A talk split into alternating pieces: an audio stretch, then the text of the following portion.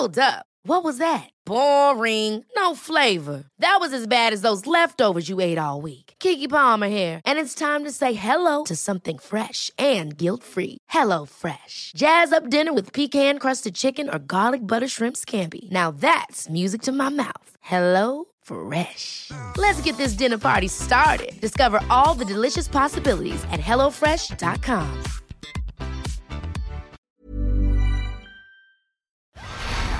Gegen der sexuelle Missbrauch von dem Kindern. fehlt von ihr jede zu Spur. lebenslanger Haft verurteilt. ein Mann tot in einem Die Polizei geht von einem Verbrechen. Überdosis Crime. Ein Podcast mit Shinoa und Saskia. Triggerwarnungen. Dieser Podcast ist für Hörende unter 18 Jahren nicht geeignet. Die Episoden dieses Podcasts können verstörende Inhalte über Gewalt, Mord oder andere kriminelle Handlungen auch an Minderjährigen beinhalten. Bitte überlege sorgfältig, ob du dich dieser Art von Inhalten aussetzen möchtest, bevor du weiterhörst.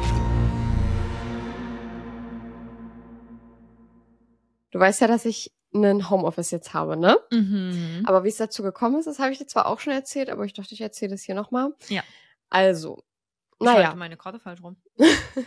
Naja, es ist ja so, ich brauchte einen Bildschirm, das habe ich in der letzten großen Folge ja schon erzählt.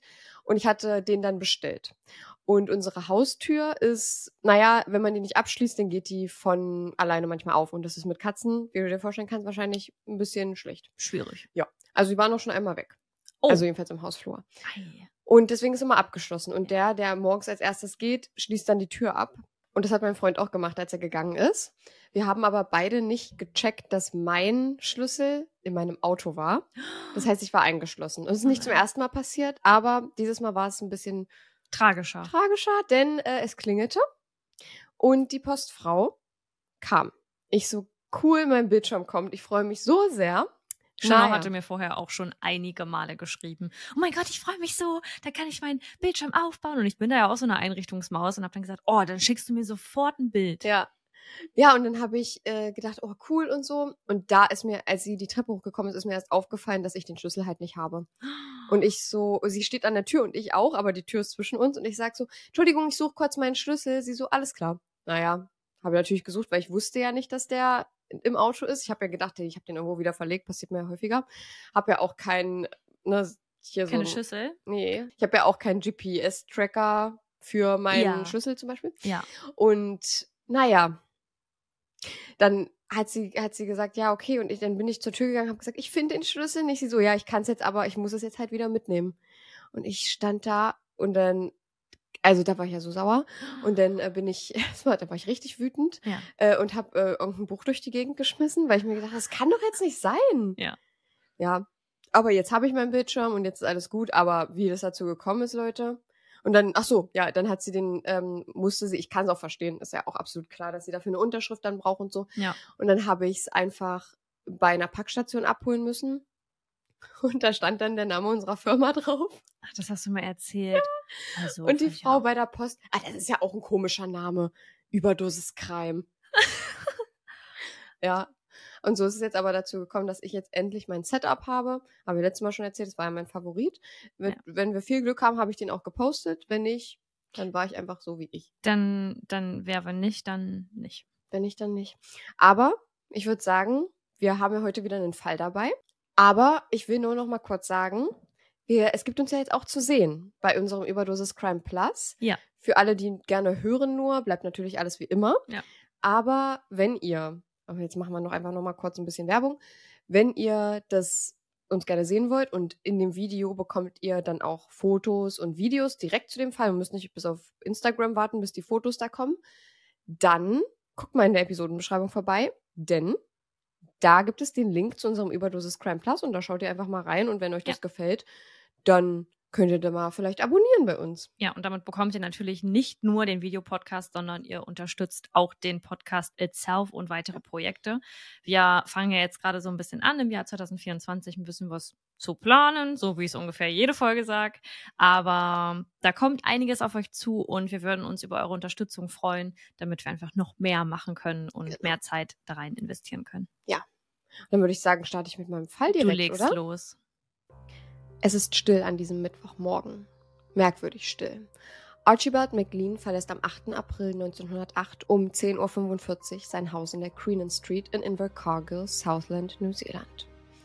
Verwundert von der Stille, die sein Haus an diesem Morgen umgibt, fallen seine Augen auf das Nachbarhaus. Kam man doch sonst schon morgens Kinderstimmen und Haushaltslärm aus genau dieser Richtung.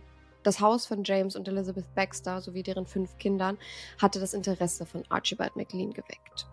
Die Neugier zieht ihn an diesem Morgen zum Haus der Baxters und bringt ihn dazu, durch eines der vorne gelegenen Fenster zu schauen. Es scheint das Zimmer der beiden Söhne der Familie zu sein. Er erkennt, dass die beiden in ihrem Doppelbett liegen, aber als er genauer hinsieht, bemerkt er die mit Blut vollgesaugten Kissen, auf denen die Köpfe der Jungen liegen, als würden sie schlafen. Einen Tag später würden die Zeitungen schreiben, Vater und drei Kinder tot, Mutter, Tochter und Neugeborenes bewusstlos. Ein Haus des Horrors. Über James Reed Baxter ist wenig bekannt. Er wird am 6. April 1864 in England als Sohn von Matilda und Thomas Baxter geboren. Über seine Kindheit, Familie, Freunde und Interessen gelang bis heute nicht viel an die Öffentlichkeit. Lange Zeit arbeitet James als Saatgut- und Maishändler in England. Die Vermählung mit Elizabeth, deren Mädchenname Markham ist, muss irgendwann im Jahr 1894 in England stattgefunden haben. Die ersten drei Kinder der Familie, Phyllis, Basil und Roy, erblicken das Licht der Welt, bevor die junge Familie nach Neuseeland aufbricht. Im März 1908 lebt die siebenköpfige Familie auf der Südinsel Neuseelands. Die Umgebung hier ist gezeichnet von Seen, Gletschern und Bergen. Invercargill, der Ort, den die Familie ihr Zuhause nennt, weist nicht viele Sehenswürdigkeiten und Hingucker auf, weshalb die Creenan Street, in der das Haus der Familie steht, unter den vielen anderen großen Straßen leicht übersehbar ist. Die Creenan Street verfügt, wie viele Straßen in Southland, über ein leeres Reservat, eine Schule und eine Fülle alter Häuser. Die älteste der fünf ist die elfjährige Phyllis. Sie hat es als einziges Mädchen unter fünf Jungen nicht einmal leicht gehabt, aber der neunjährige Basil, der vierjährige Roy sowie der zweijährige Ronald und der neugeborene John lieben ihre große Schwester und besiegelten das Glück der Familie. Eine Sache, bei der sich alle einig sind, die die Baxters kennen. Vater James liebt seine Frau und seine Kinder abgöttisch. Seit die Baxters in Invercargill leben, arbeitet Familienvater James als Saatgutzüchter und gründet nach kurzer Zeit in der Kleinstadt eine Gärtnerei, die Berichten zufolge einen guten Gewinn abwirft. Doch gesundheitlich ist es, zumindest für James, im vergangenen Jahr alles andere als leicht gewesen. So kämpfte der nun 43-Jährige innerhalb eines Jahres mit einer Influenza- und britisch-Cholera-Infektion. Im März 1908 besucht James Baxter die nahegelegene Stadt Bluff, als er Berichten zufolge von einem Felsen stürzt und sich dabei zwei folgenschwere Wunden zuzieht. Beim Sturz habe er sich den Kopf und den Arm angeschlagen, suchte wegen dieser Verletzungen aber nie einen Arzt auf. In den folgenden Wochen scheinen James Verletzungen mit einer Unerbittlichkeit an ihm zu nagen. Es sind nicht nur die sichtbaren Wunden, die dem Familienvater zu schaffen machen. Die unsichtbaren sind es, die fatale Folgen haben werden. Innerhalb der Grenzen seiner Firma zeichnet das Geflüster unter den Mitarbeitern ein freudloses Bild von James Verhalten. So wird er zunehmend schlecht gelaunt und wirkt die meiste Zeit depressiv, schwach und antriebslos. Auch in James' privaten Umfeld bemerken Freunde und Bekannte eine Veränderung seiner Verhaltensweisen. Margaret McRoby ist eine Freundin der Familie, die James' Ehefrau Elizabeth vor kurzem erst durch eine schwierige gesundheitliche Phase geholfen hatte. Sie erkennt schon früh die Verwandlung des einst freundlichen Mannes, der sich plötzlich in seinem Bett verkriecht, kaum noch isst und von unaufhörlichen Kopfschmerzen gepeinigt wird. James Baxter soll Margaret sogar eine Flasche des Opioids Laudanum gestohlen haben. Und hier habe Margaret die ersten Zeichen des Wahnsinns in James Antlitz erkannt, wie eine düstere Aura, die sich um ihn zu legen scheint. Laudanum besteht aus in Alkohol gelöstem Opioid und war vor allem am Anfang des 20. Jahrhunderts gängig. Die Zubereitung der Opioid-Tinktur im 18. und 19. Jahrhundert lässt sich mit der des Aspirins in heutiger Zeit vergleichen. Neben der schmerzlindernden Wirkung fand Laudanum auch in Schriftstellerkreisen Anklang, weil es wohl die kreativen Fähigkeiten anregte. So waren einigen der kreativsten Menschen der Gesellschaft über lange Zeit einer starken Abhängigkeit dieser Tinktur ausgesetzt. Boah. Am 4. April 1908 macht sich James Baxter auf den Weg zu Smith Lang. In diesem Eisenwarenladen erwirkt er ein 22 Kaliber Remington Gewehr. Nur zwei Tage nach dem Kauf kommt er zurück und beschwert sich, dass dieses Gewehr zu klein sei, um die Hasen zu erschießen. Nach einer kurzen Beratung tauscht James das Gewehr gegen eine Schrotflinte mit 12er Kaliber ein. Am Abend des 7. April 1908 geht die Familie wie gewohnt zu Bett. Mrs. Baxter bügelt und faltet noch die Wäsche, bevor sie die Kinder ins Bett bringt. Die beiden ältesten Jungs, Basil und Roy, befinden sich im Kinderzimmer an der Vorderseite des Hauses. Beide schlafen seelenruhig in ihrem Doppelbett. Im angrenzenden Zimmer schlafen die elfjährige Phyllis und ihr kleiner Bruder Ronald, während sich in der Dunkelheit des Hauses erste geheimnisvolle Schatten zusammenbrauen. Diagonal zu diesem Raum befindet sich das Schlafzimmer von Elizabeth und James, in dem auch ihr neugeborener Sohn John neben ihnen schlummert. Doch eine der beiden Bettseiten ist leer. Mittlerweile. Die Kinder und Elizabeth schlafen tief und fest, während sich die Stille der Nacht über das Haus der Familie Baxter legt. Es muss kurz nach Mitternacht sein, als Vater James aus seinem Schlaf erwacht. Seinen Pyjama, Socken und eine Weste tragend, fasst er einen Entschluss. Er langt nach dem eisernen Ofenschaber von etwa 76 Zentimetern Länge, greift sich noch eine Taschenlampe dazu und begibt sich auf den Weg des Unheils. Die genaue Abfolge seiner Taten bleibt bis heute im Schatten dieser Nacht verborgen. Was wir wissen, James Baxter betritt das Zimmer seiner beiden Söhne und schwingt die schwere, stabartige Waffe auf die beiden Kinderschädel nieder. Die Attacke wiederholt der fünffache Vater im Zimmer von Phyllis und Ronald. Ronald ist, wie seine beiden Brüder, sofort tot. Phyllis lässt der 43-Jährige bewusstlos zurück, bevor er ins Schlafzimmer tritt, in dem Elizabeth und Baby John schlafen. Mehrere Male schlägt er mit seinem Mordwerkzeug auf seine wehrlose Ehefrau ein, bevor seine Aufmerksamkeit auf den kleinen John fällt. In seinem Babybett liegend erwischt ein einziger Schlag die Schläfe des Säuglings.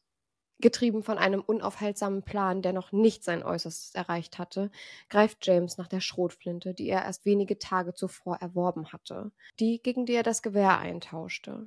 Er betritt das Schlafzimmer und die Tür fällt hinter ihm mit einem düsteren Knarren ins Schloss. In die Badewanne lässt er Wasser ein und setzt sich dann auf den Wannenrand mit seinem Finger am Abzug der Waffe. Es scheint fast so, als würde sich die Wanne mit James eisernen Willen füllen, an diesem Tag der gesamten Familie ein Ende zu setzen. Und so wird das Unvermeidliche in Bewegung gesetzt, als sein Finger den Abzug betätigt. Die Explosion an James Hinterkopf zerreißt all das, was einst in James Verstand existierte und mit der bloßen Hülle auch die Gedanken im Inneren. Sein lebloser Körper stürzt in die Wanne. Die Stille, die sich im Moment des Schusses um den Hof der Familie legt, sollte noch bis zum nächsten Morgen andauern. Bis zu dem Moment, in dem Archibald McLean die ungewöhnliche Stille seltsam vorkommt. Nachdem er die mit Blut vollgesaugten Kissen der beiden Jungen erblickt, eilt er zum nächstgelegenen Telefon und kontaktiert die Polizei, die dann schon bald am Haus ankommen sollte. Das Haus der siebenköpfigen Familie gleicht einem Schlachtfeld. Zimmer nach Zimmer durchkämmen die Beamten das Haus, in jedem ein weiteres Massaker. Basil und Roy, durch deren Zimmerfenster Archibald McLean spähte, sind tot. Die Schädel der beiden Jungen sind von den starken Hieben mit dem Ofenschaber zertrümmert. Das Ausmaß des verheerenden Massakers entfaltet sich weiter. Kein Lebenszeichen ist mehr von dem zweijährigen Ronald zu spüren, der sich mit Phyllis ein Zimmer teilte. Auch sein junges Leben erlosch in dieser Nacht. Vater James, der Verursacher der Tragödie, wird im Badezimmer aufgefunden. Von seinem Kopf sollen nur noch der Unterkiefer, der Mund und sein Schnauzer vorhanden gewesen sein. Oh Gott. Die Armbanduhr, die James in dieser Nacht trug, stoppte ihre Funktion um 2.50 Uhr in der Nacht. Inmitten des Chaos und der Verzweiflung gibt es einen Hoffnungsschimmer. Drei Personen hatten die Tragödie überlebt. Die 37-jährige Elizabeth, Phyllis, elf, und Baby John weisen zumindest irgendeine Art Vitalfunktion auf. Mrs. Baxter richtet sich sogar auf und stellt eine Frage, fällt dann aber wieder bewusstlos auf ihr Kissen. Ein Wettlauf gegen die Zeit beginnt, als die Überlebenden ins Krankenhaus gebracht werden, in der Hoffnung, sie am Leben zu erhalten. Doch selbst inmitten der Bemühungen der Mediziner bleibt der Schatten des Todes allgegenwärtig. Zwei qualvolle Tage nach dem Massaker vom 8. April erliegt Mutter Elizabeth im Krankenhaus ihren Verletzungen. In einer Befragung gibt Archibald McLean, der Nachbar, der die Tragödie an diesem Mittwochmorgen vorfindet, Details der Hausdurchsuchung preis. Er begleitete Sergeant Matheson durch das Vorderfenster ins Haus, erzählte er später. Im ersten Zimmer hatten sie die Leichen untersucht, nur um festzustellen, dass schon jegliches Leben in ihnen erloschen war. Mrs. Baxter hatte gefragt, was ist los, bevor sie wieder bewusstlos in ihr Kissen fiel. Als McLean und der Sergeant herausgefunden hatten, dass drei Familienmitglieder noch am Leben waren, eilte er ein weiteres Mal zum Telefon und rief den Krankenwagen samt Arzt herbei. Als sie zur Badezimmertür kamen, war diese verschlossen. McLean erklärt, dass sie das Haus verließen und von draußen durch das Badezimmerfenster schauten. Da erblickten sie die Leiche des Familienvaters. Am 11. April 1908 schreibt die Zeitung Evening Post, von den beiden Überlebenden der Baxter-Familie ist das Baby schwächer. Phyllis ist bei Bewusstsein, hat jedoch keine Kenntnis von den jüngsten Ereignissen. Sie ist auf einer Seite gelähmt und klagt über Kopfschmerzen. Oh. Einen Tag nach der Veröffentlichung des Gesundheitsstatus der beiden Baxter-Kinder verstirbt der sechs Wochen alte John an dem gezielten Schlag auf die Schläfe, ausgeführt von seinem eigenen Vater. Mann, ey. Zehn Tage vergehen, bis ein weiterer Artikel der Evening Post verlauten lässt. Phyllis Baxter, das letzte überlebende Opfer der jüngsten Tragödie, starb heute Morgen an ihren Kopfverletzungen. Sie war fast bis zuletzt bei Bewusstsein und fragte häufig bei den Krankenschwestern nach ihrer Mutter. Mit Phyllis Tod am 22. April 1908 hatte die Attacke, der erweiterte Suizid des eigenen Vaters, nun sein letztes Opfer gefunden. Eine Begutachtung der Wunden der Opfer ergibt, dass die Tatwaffe auch genauso wahrscheinlich eine Axt gewesen sein könnte. Bei einer späteren Untersuchung des Falls wird die Möglichkeit angesprochen, dass James Reed Baxter an einer temporären Art von Wahnsinn gelitten hatte, der ihn zu dieser Tat trieb verrückte Menschen, in Anführungsstrichen, würden zu Impulsen neigen, die manchmal so stark sein können, dass diese unwiderstehlich sind. Das Hauptmerkmal dieser Störung sei eben jener Impuls zur Zerstörung, der von der betroffenen Person nicht mehr kontrolliert werden könne. Die Jury stimmt diesem Expertenurteil zu und entscheidet, dass James Baxter an genanntem impulsiven Wahnsinn litt, als er seine gesamte Familie in dieser Nacht ermordete und Suizid beging. Mit James Tod bleiben viele Fragen im Verborgenen unbeantwortet. Was hat den Familienvater zu seiner Tat motiviert? Hatte er wirklich an einer psychischen Krankheit gelitten, von der niemand etwas ahnte? Eine dänische Studie aus dem Jahr 2014 findet neue Ansätze zum Zusammenhang zwischen Kopfverletzungen und psychischen Störungen. So steigt die Wahrscheinlichkeit bei Patienten und Patientinnen mit einer traumatischen Kopfverletzung auf ein Vielfaches an, dass bei ihnen eine Schizophrenie, Depression oder eine bipolare Störung diagnostiziert wird. Das Risiko dieser Resultate bestehe wohl vor allem im ersten Jahr nach der Verletzung. Eine öffentliche Beisetzung sollte nie stattfinden und das Grab bleibt zunächst unbeschriftet. Heute steht ein Grabstein an der Stelle, die das Familiengrab markiert und listet alle Familienmitglieder der Reihe nach auf. Der letzte Name auf dem Grabstein liest James Reed Baxter. Die Southland Museum and Art Gallery enthält viele Zeitungen und historische Fotografien, keine aber von 1908. Ah, ich kannte den Fall ja schon. Deswegen war ich jetzt bei einigen Situationen nicht allzu überrascht, aber es war jetzt irgendwie nochmal intensiv, den Fall so im Ganzen zu hören.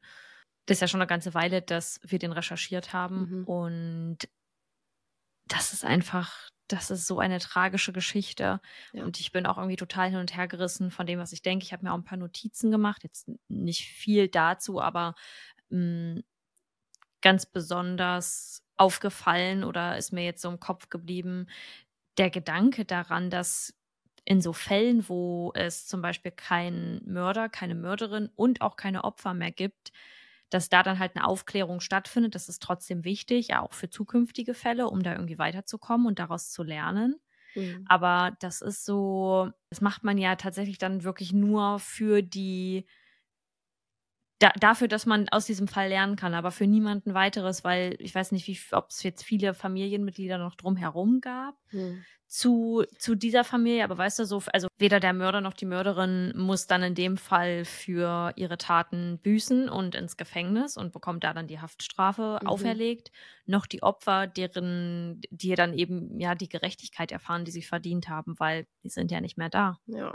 Ja, zu der Familie drumherum. Ich kann mir gut vorstellen, sie sind ja von England nach Neuseeland ausgewandert und ich Mhm. kann mir vorstellen, dass man sich da schon ziemlich entfremdet. Also Stimmt. man schreibt sich vielleicht mal oder so und 1908 vielleicht schreibt man sich mal einen Brief oder so. Ich weiß nicht, wie das da mit der Übermittlung zwischen verschiedenen Ländern war. Wahrscheinlich noch nicht so gut. Ja, und deswegen denke ich, dass man sich da schnell entfremdet und ich denke jetzt nicht, ich, also das, darüber habe ich nichts gefunden, aber Ja. ich finde es ganz interessant, auch darüber nachzudenken. Ich finde es aber auch so, und wenn es Familienmitglieder gäbe, dann hätten die das sicherlich nicht gewollt, dass dass es ein Familiengrab gibt. Das, Das schon, mir auch aber nicht, dass er mit draufsteht. Das hatte ich mir nämlich jetzt auch gerade aufgeschrieben, weil das das, ist finde ich- makaber. Das, also auch wenn er da zuletzt aufgeführt wurde, das ist so ein bisschen so wie, hier, das sind die Familienmitglieder, Ach so, und das war ihr Mörder. Ja, und das finde ich schwierig. Ja, Also stimme ich dir zu. ich kann mir nicht vorstellen, dass irgendwer von den Familienmitgliedern, die da zu Tode gekommen sind und auch von den noch, noch vorhandenen, umliegenden Familienmitgliedern, das irgendwie gutheißen würde. Ja. Weil wir finden das ja auch kritisch und äh, weiß ich nicht, ganz schwierig. Ja, gerade wenn man halt irgendwie dachte, dass das jetzt, sage ich mal, eine Person war, die ihre Familie liebte und für sie da war und Und laut Bekannten war er das ja, der James. Er hat Genau. ja eigentlich seine Familie, seine Frau und seine Kinder abgöttisch geliebt bis Ja. zu dieser Kopfverletzung. das ist so krass. Und da finde ich es ganz doll interessant, was körperliche Verletzungen mit der Psyche machen können, Ja. beziehungsweise auch diese Korrelation zwischen Kopfverletzung und psychischer Erkrankung. ja. Finde ich auch super interessant und das hört man ja auch oft in, in so True Crime-Fällen. Ja, vor allem darf man dabei ja einfach nicht vergessen, das Gehirn ist da der, nein, nicht der Motor, das ist das Herz, aber Ja, ist auf jeden Fall die. Verbindungsstelle und wo alles herkommt, Ja. beziehungsweise wo alles entsteht.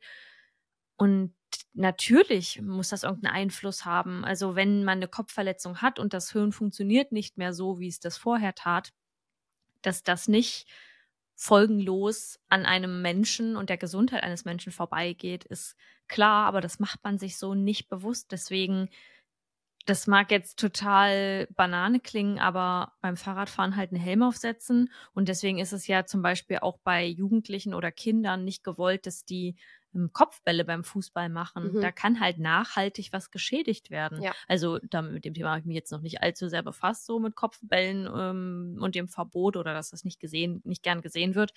Aber die die sind halt in der Entwicklung und da ist bei kleineren Kindern zum Beispiel ja noch nicht alles so an der Stelle, wo es sein soll, beziehungsweise nicht so ausge, aus, nicht so entwickelt, wie es das später ja, ist. Ist nicht so da, alles, ist noch nicht alles so da, wo es später mal hinkommen soll. Genau, so, ja. ja. Und das ist halt, das ist schon krass. Ja, ich fand auch die Eingebung des Nachbarns richtig verrückt, weil wie aufmerksam ist man als Mensch, weil ich Ja. kann mir vorstellen, weil wenn ich jetzt merke, bei meinen Nachbarn ist es extrem wuselig morgens, es ist laut, Haushaltslärm, Kindergeschreie, Kinder spielen. Ja. Und dann an einem Tag mal nicht, dann würde ich, also ich fände das wahrscheinlich nicht komisch. Und das ist halt, also dieses. Meinst du nicht? Nee, ich glaube nicht, aber diese Eingebung, die er hatte, hat es denen ja ermöglicht, noch drei Überlebende zu finden, auch wenn sie es nicht durchgeschafft haben. Aber es war wenigstens ein kleiner Hoffnungsschimmer und das ist ja auch so frustrierend, wenn man vorher so einen Hoffnungsschimmer hat. Wir haben drei Leute lebend gefunden Ja. und innerhalb der nächsten Tage und Wochen versterben alle drei noch. Das ist echt tragisch. Ja. Ich glaube, man nimmt das unterbewusster wahr, als man es vermutet. Mhm. Mm, Aber es kommt, glaube ich, auch immer so ein bisschen auf die Beziehung zwischen den Nachbarn an. Also wenn man mit denen ganz gut kann und die mag, achtet man einmal öfter darauf. Und ich weiß zum Beispiel, dass die Nachbarn meiner Eltern sehr gut mit meinen Eltern befreundet sind und da fällt sofort irgendwas auf. Also wenn da mal irgendwie nicht die Jalousien hochgehen zu der Uhrzeit oder wenn der Hund nicht bellen Ja. würde, das würde man also spätestens ein paar Stunden später merken. Und ich glaube, wie gesagt, das hat auch was damit zu tun, wie bewusst man die Nachbarn auch wahrnehmen möchte. Ja. Ja, aber das ist ja und gerade bei Kindern, also das ist ja doch auch noch mal lebendiger da auf dem Grundstück und wenn das dann fehlt, obwohl man Mhm. das sonst immer hört. Ja, zumal es ja da auch schon zu dem Zeitpunkt 10.45 Uhr war. Ja. Und da ist ja so eine, ja, auch so eine fünfköpfige Familie meistens schon wach und auf schon Fall, ja. in Motion. Ja. Und dass es einem komisch vorkommt, kann ich mir schon vorstellen. Aber, und es ist vielleicht aber auch so ein kleine Gemeinden-Ding, dass man dann hingeht und schaut. Ich weiß Hm. jetzt nicht genau, wie die Gegebenheiten dort vor Ort waren, aber es war, ich stelle mir vor, dass jetzt die Nachbarn nicht Haus an Haus gewohnt haben. Ich denke, dass das schon ja. so ein bisschen wie vergleichbar mit Australien auch, dass der nächste Nachbar vielleicht schon mal so Ah. 500 bis 1000 Meter entfernt ist oder so. Ja. Meinst du, dann hört man Kindergeschrei in der Regel? Naja, wenn es fünf sind. Vi- vielleicht schon. ja, Also ich fand den Fall extrem frustrierend, aber er hat auch extrem mein Interesse geweckt. Zumal ja auch dieses, diese Opioid-Tinktur, nach der er dann süchtig war, Ja. beziehungsweise ja, die er dann ja auch seiner Bekannten, der Margaret, gestohlen hat und sie da schon gemerkt hat, irgendwas ist komisch. Hm. Aber es konnte ja auch niemand was machen, weil er das selber ja auch nicht gemerkt hat, dass irgendwas Ja. gerade nicht richtig läuft. Und er sich ja dann auch im Wesen so krass verändert hat, dass Ja. er, also er war auch, seine Mitarbeiter haben auch gesagt, dass er immer ein guter Chef war. Hm. Und dann war er irgendwann gar nicht mehr so auf Arbeit, dann war er nur im, im Bett und hat geschlafen. Und ich kann mir schon vorstellen, dass das den Mitarbeitern schon auffällt. Und die haben ja dann auch innerhalb der Grenzen der Firma darum, ja, darüber so ein bisschen gesprochen und haben das ja auch, das kriegt man ja mit, Ja. wenn sich auf einmal der Chef so anders verhält. Ja, ich glaube, das hat ja dann auch weniger was mit dieser mit der psychischen Gesundheit zu tun, um die sich alle sorgen, als eher darüber, dass er als Chef fehlt und diese Führungsposition gerade nicht da ist, obwohl Mhm. das zu der Zeit eigentlich wichtig und normal war Ja. und es ohne eigentlich gar nicht so gut lief. Mhm. Oder, naja, die kamen ja auch schon mal einen Tag ohne eine Führungsposition aus, aber das ist natürlich irgendwie, hat einen anderen Stellenwert als Ja. jetzt Menschen, die irgendwie sich selbst Dinge beibringen und arbeiten. Ja, das hatte ich mir auch noch aufgeschrieben oder ist mir so währenddessen aufgefallen, ganz am Anfang. Also, natürlich, das ist eine ganz andere Zeit. Da hat psychische Gesundheit gar keinen Platz in der Gesellschaft. Ja.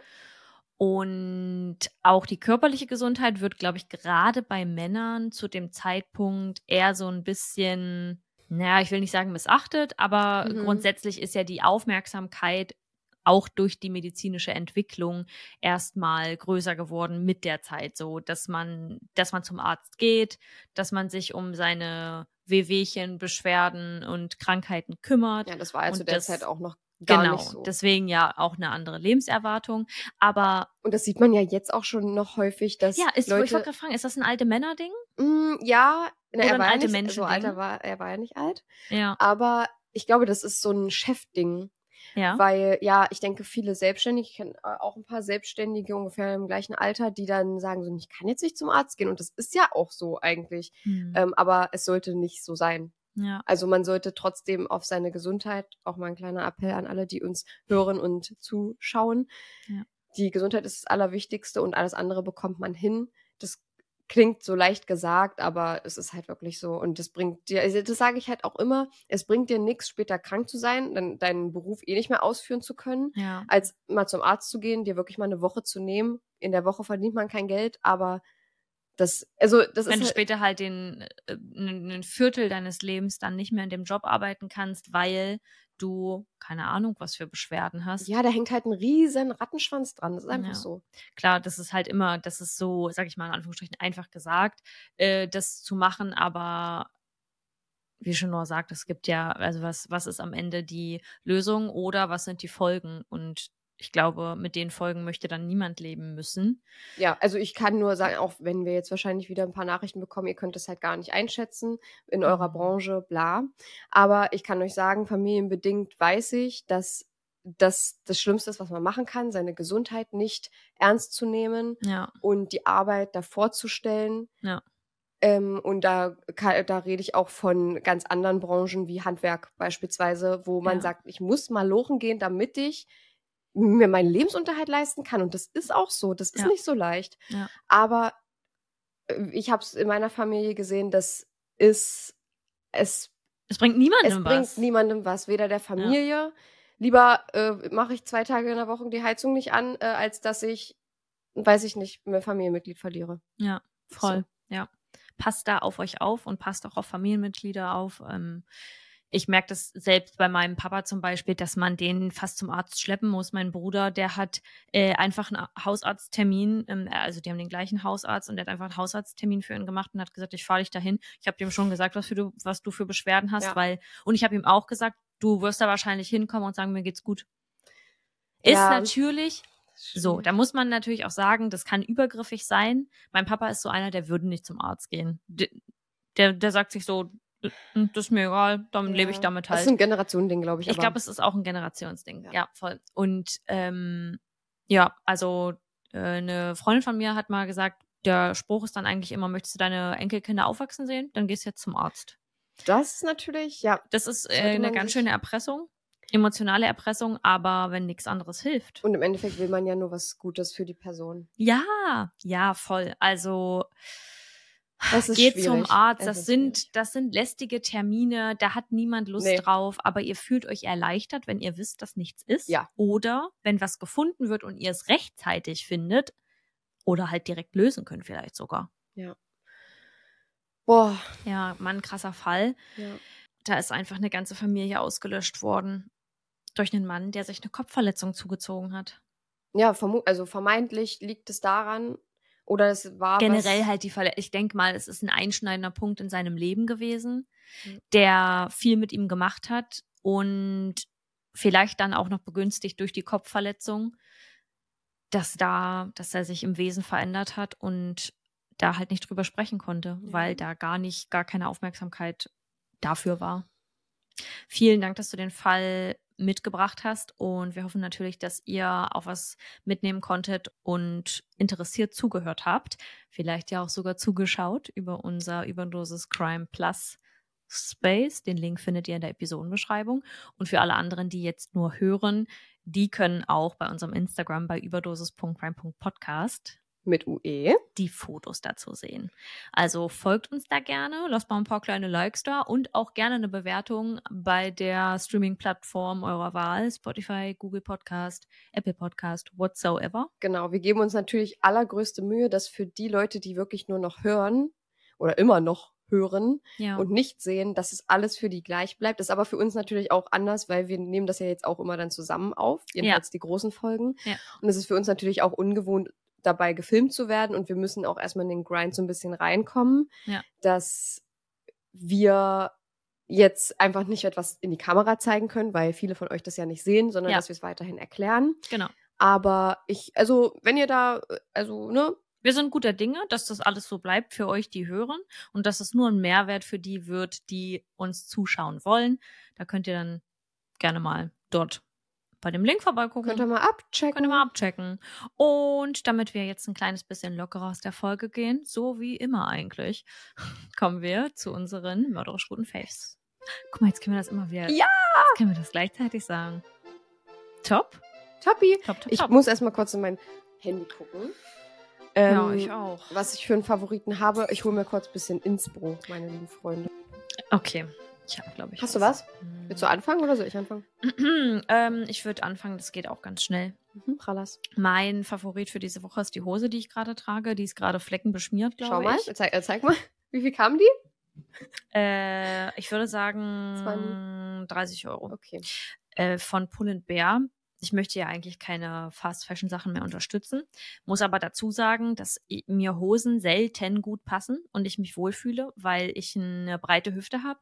Ich habe eine gebärfreudige Hüfte ähm, und mich nervt es, weil Hosen bei mir grundsätzlich nicht so sitzen wie bei anderen. Also schon gar nicht wie bei den Models auf Äh, den wollte Fotos. sagen. aber Expectation versus Reality. ja, aber wenn man jetzt zum Beispiel eine schmalere Hüfte hat, dann sitzen so, ähm, ich sag mal, Mid-Rise-Hosen, die ein bisschen weiter sein sollen, auch so wie Mid-Rise-Hosen sitzen sollen. Bei mir Mhm. sitzen die halt immer wie Mom-Jeans.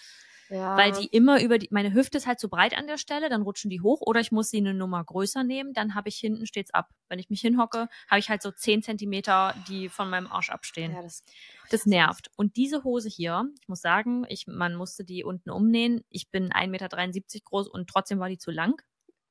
Ah, ist es die, die du im Sommer dir schon gekauft hast, wo wir bei dir auf der Terrasse saßen, bei deinen Eltern, äh, die du dir bestellt hast? Und da hast du Die- gesagt, ich glaube, das war, da hast du mir, Ja, da hast du mir könnte ne, sein. Ja, und da hast du gesagt, Ja, dass das da noch ja, irgendwas abgenäht werden muss? Ja, meine Mama hat die dann so, Ja. aber so ganz easy mit so Das war einem. TikTok-Trick umgenäht.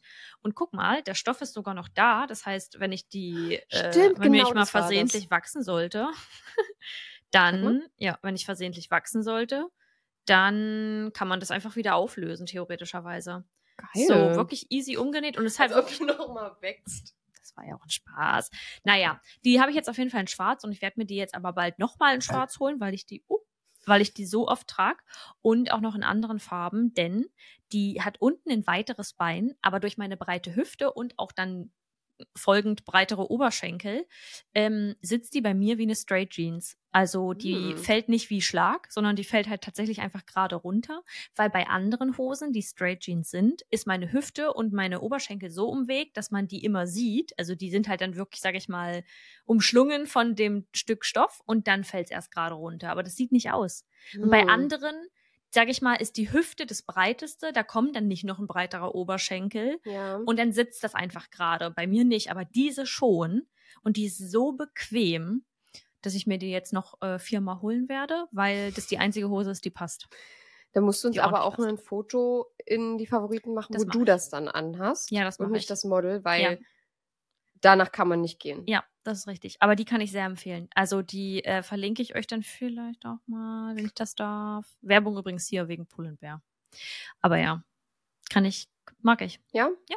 Cool, ja, ich finde die auch stabil. Und was ist dein Favorit? Mein Favorit ist, ich habe es schon mal angerissen, habe aber gesagt, ich sag das noch nicht, weil, ne, weil ich noch Mhm. nicht sicher war. Mhm.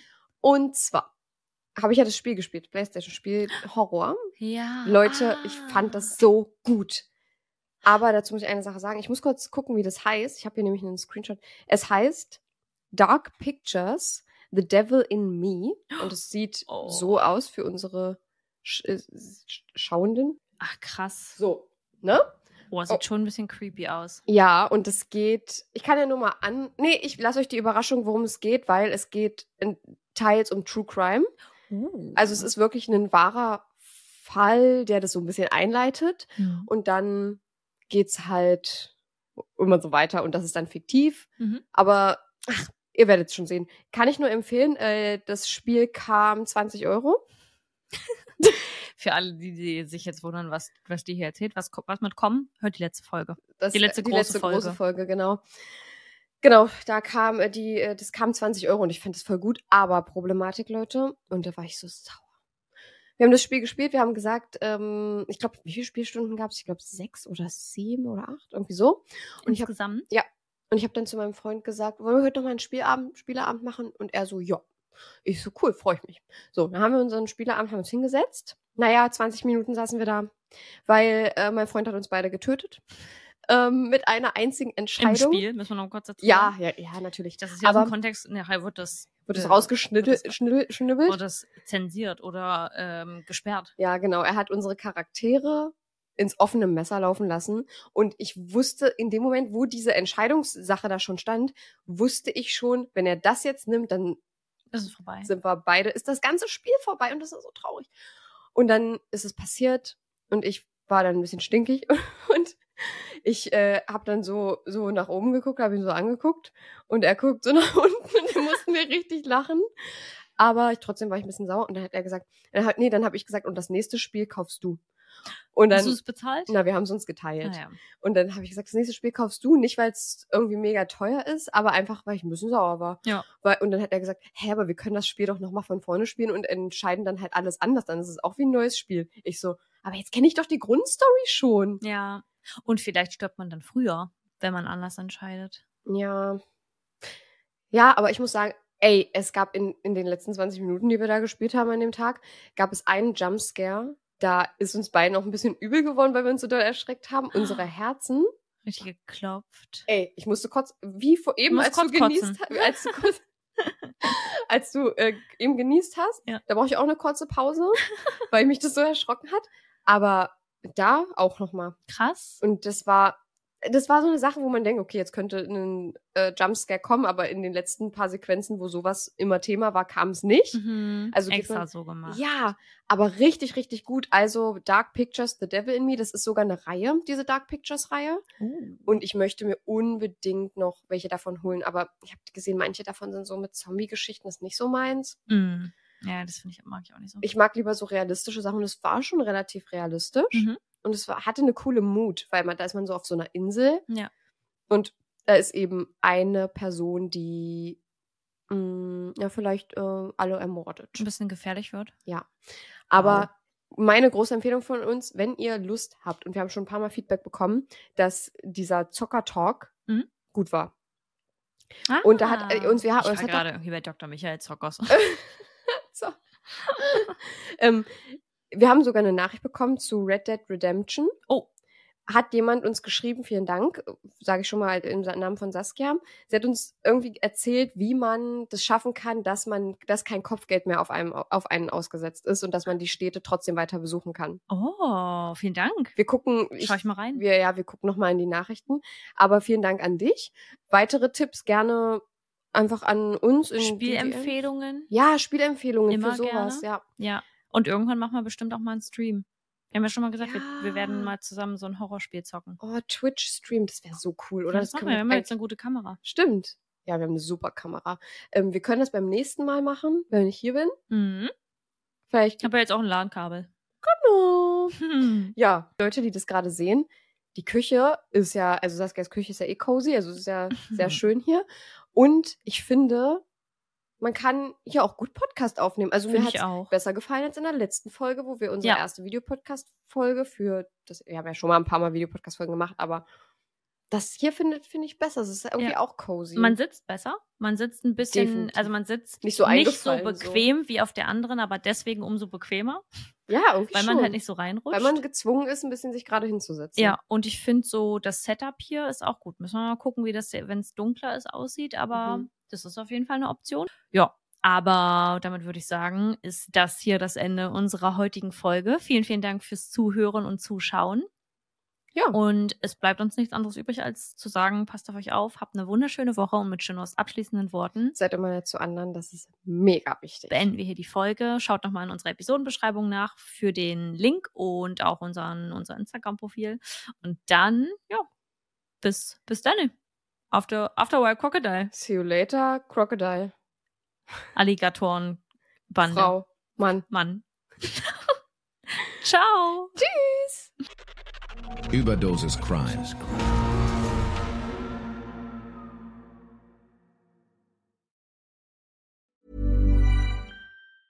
Ever catch yourself eating the same flavorless dinner three days in a row? Dreaming of something better? Well, HelloFresh is your guilt-free dream come true, baby. It's me, Kiki Palmer. Let's wake up those taste buds with hot, juicy pecan-crusted chicken or garlic butter shrimp scampi. Mm. Hello Fresh. Stop dreaming of all the delicious possibilities and dig in at HelloFresh.com. Let's get this dinner party started.